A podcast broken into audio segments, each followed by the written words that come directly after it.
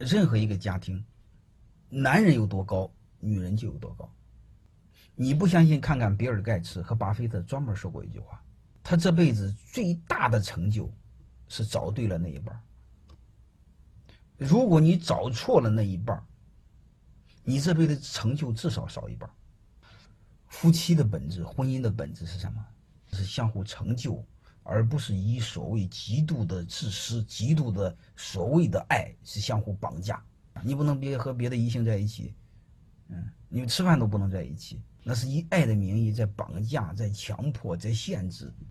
给我举一个小案例：你看中了一个员工，你就想给他安排重要的工作，结果你正准备给他安排工作呢，他老婆打电话说家里水管子坏了，他要是不回家，他老婆给他不愿意。然后回家修水管子了去了，结果过了几天，你又想给他安排重要的工作，他老婆又打电话骂水管子坏了。你能听明白什么意思吧？我问你一句话：从此以后你还敢给他安排重要的工作吗？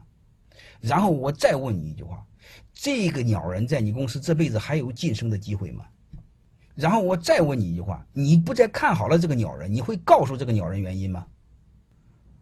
为什么他家的水管子坏了，他老婆不能修，不能找物业，不能找别人？这就叫夫妻俩以家的名义，以所谓丈夫的名义，以所谓责任的名义，把一个男人给毁了。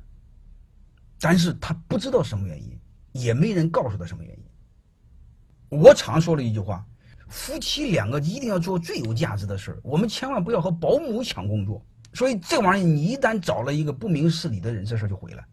啊，并不是说水管子没坏，就这个案例，好吧？不管怎么着，你们明白这个背后的逻辑，好吧？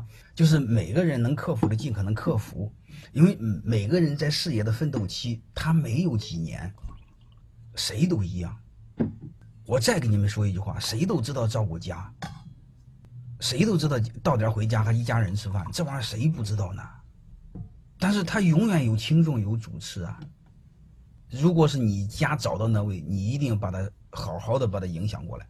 如果你是那样很扯淡的人，你尽快调整自己。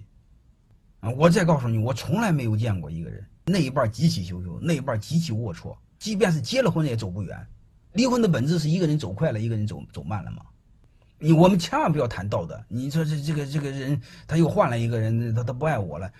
忠诚承诺是相互的，对吧？你不值得爱我，凭什么爱你呢？好吧，这个婚姻的本质我就给你们聊到。